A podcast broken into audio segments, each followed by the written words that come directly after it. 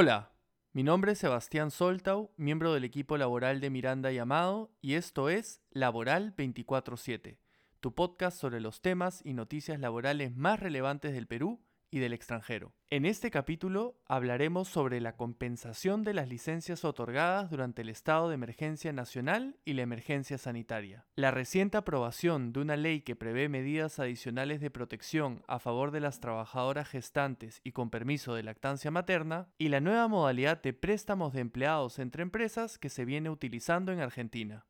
El tema central de este capítulo es la compensación de las licencias otorgadas durante el estado de emergencia nacional y la emergencia sanitaria. Son muchos los trabajadores que por la imposibilidad de aplicar el trabajo remoto, la no reactivación de la empresa o por ser parte del grupo de riesgo, se encuentran de licencia con goce compensable, acumulando un importante número de horas de trabajo que luego van a tener que recuperar. Por ejemplo, si un trabajador se encuentra de licencia desde el primer día del estado de emergencia nacional, a la fecha ha acumulado un total de seis meses de trabajo por recuperar y los días siguen sumándose dada la extensión de la emergencia sanitaria. Por ello, y con el fin de que esta cifra no siga incrementándose, recomendamos que se sigan los siguientes pasos para compensar las licencias. Primero, determinar la cantidad de horas y o días de trabajo por recuperar. Así, se deberá distinguir entre el tiempo en el que los trabajadores estuvieron bajo esta figura y el tiempo en el que se les aplicaron otras medidas, como el descanso vacacional, la suspensión perfecta de labores regulada por el Decreto de Urgencia 038-2020, subsidios por enfermedad, accidente o maternidad, licencia por paternidad, entre otros. Segundo, analizar las características de las actividades y de los puestos de los trabajadores que compensarán las licencias otorgadas, ya que determinadas formas de compensación no pueden ser aplicadas a algunos supuestos que pueden presentarse. Por ejemplo, si se trata de labores que se realizan en turnos rotativos que cubren las 24 horas del día, una compensación vía extensión de la jornada sería inviable. También tenemos el caso de los trabajadores no sujetos a fiscalización inmediata, a los que no se les podría extender el horario, toda vez que por la naturaleza de sus puestos no se encuentran sujetos a un horario o jornada particular. Tercero, celebrar convenios con los trabajadores, ya sea por escrito o a través de otros medios como correos electrónicos o aplicaciones de mensajería instantánea, en los que conste la voluntad de ambas partes de emplear una modalidad de compensación determinada, como por ejemplo Primero, la compensación con derechos o beneficios laborales, como el descanso vacacional de vengado, vencido y no gozado o futuro, las gratificaciones legales, la participación en las utilidades,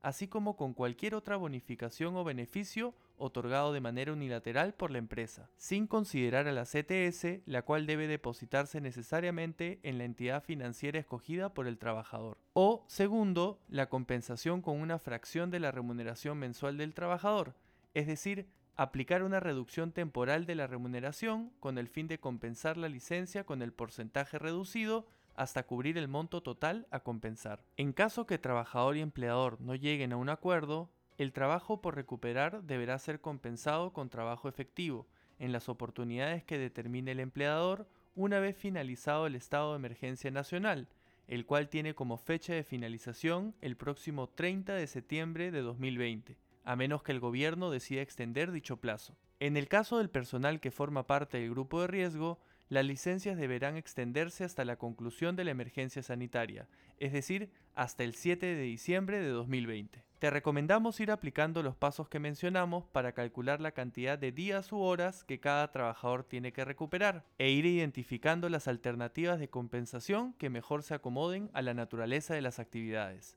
La noticia laboral del Perú se refiere a la reciente aprobación de la ley que establece medidas de protección a favor de las mujeres gestantes, así como de las madres que tengan derecho al permiso por lactancia materna durante la emergencia sanitaria. Dicha norma, que fue aprobada el 7 de septiembre por el Congreso, establece que durante la vigencia de la emergencia sanitaria, el empleador deberá aplicar la modalidad de trabajo remoto a las trabajadoras gestantes y aquellas que tengan permiso por lactancia materna, con el fin de salvaguardar su integridad y la de sus hijas o hijos. En caso que no pueda aplicarse el trabajo remoto, se les deberán asignar labores compatibles con las que realizaban originalmente, o en todo caso corresponderá aplicar la licencia con goce compensable. A la fecha de publicación de este capítulo, la norma comentada aún no ha sido promulgada, lo que debería estar ocurriendo en los próximos días.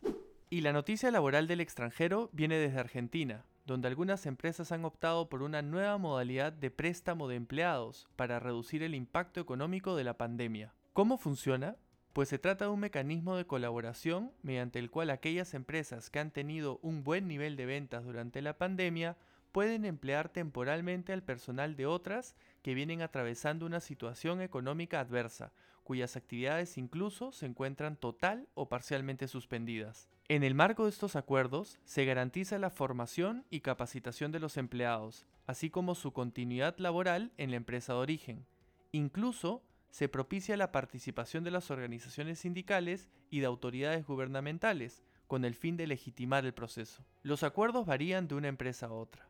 Mientras que en algunos casos los trabajadores siguen cobrando parte de sus remuneraciones y a esta le suman la compensación pagada por la otra empresa, en otros, el personal está con licencia sin goce y solo percibe la compensación de la segunda empresa. Los promotores de esta figura indican que más allá del soporte en términos de mano de obra, esta práctica empresarial ofrece distintas ventajas como por ejemplo, la posibilidad de compartir infraestructuras como las áreas de acceso, estacionamientos y sistemas eléctricos para lograr una mayor escala y calidad de infraestructura.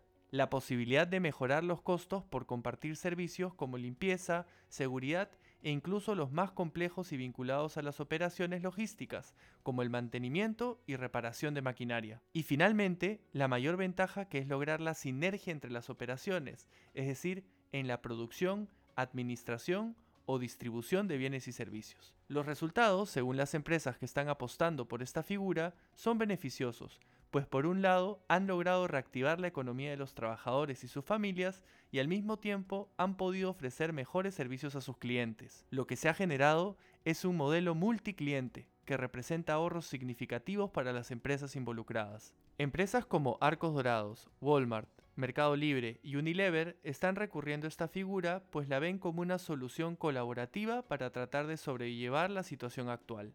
¿Sería posible que se emplee una figura similar en el Perú? Estaremos atentos. Gracias por escuchar este capítulo de Laboral 24/7. Si te gustó, por favor síguenos en Spotify o suscríbete en Apple Podcasts. En el blog de Miranda y Amado podrás encontrar los links a las noticias laborales que hemos comentado. Finalmente, no te olvides de revisar nuestro informativo laboral y de suscribirte a nuestro WhatsApp corporativo. Hasta la próxima.